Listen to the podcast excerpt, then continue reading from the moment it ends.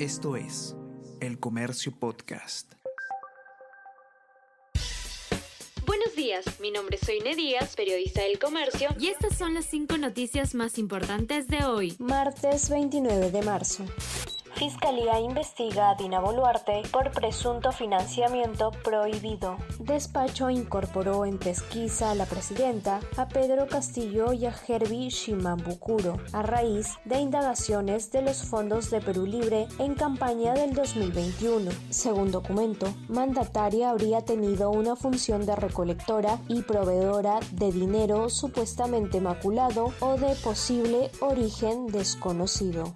Congreso busca imponer cuotas de contenido a la radio y televisión. Bancadas respaldaron esta iniciativa en las comisiones de Transportes y Cultura. Según SNRTV y expertos, la propuesta es intervencionista e inconstitucional.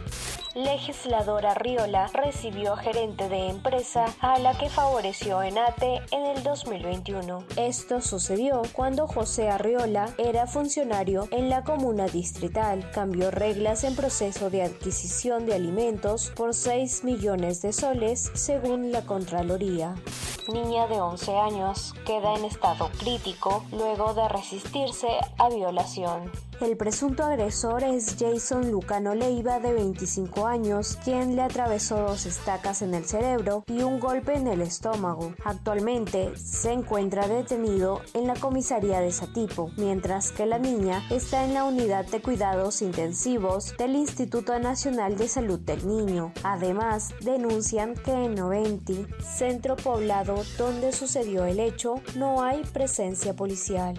Al menos 40 migrantes mueren en un incendio en México. La tragedia ocurrió dentro de un centro de detención migratorio en Ciudad Juárez. Personas alojadas en lugar prendieron fuego a colchonetas ante el temor de ser deportados. Víctimas eran de Guatemala, Honduras, El Salvador, Colombia y Ecuador. Hay 29 heridos por el siniestro. Esto es El Comercio Podcast.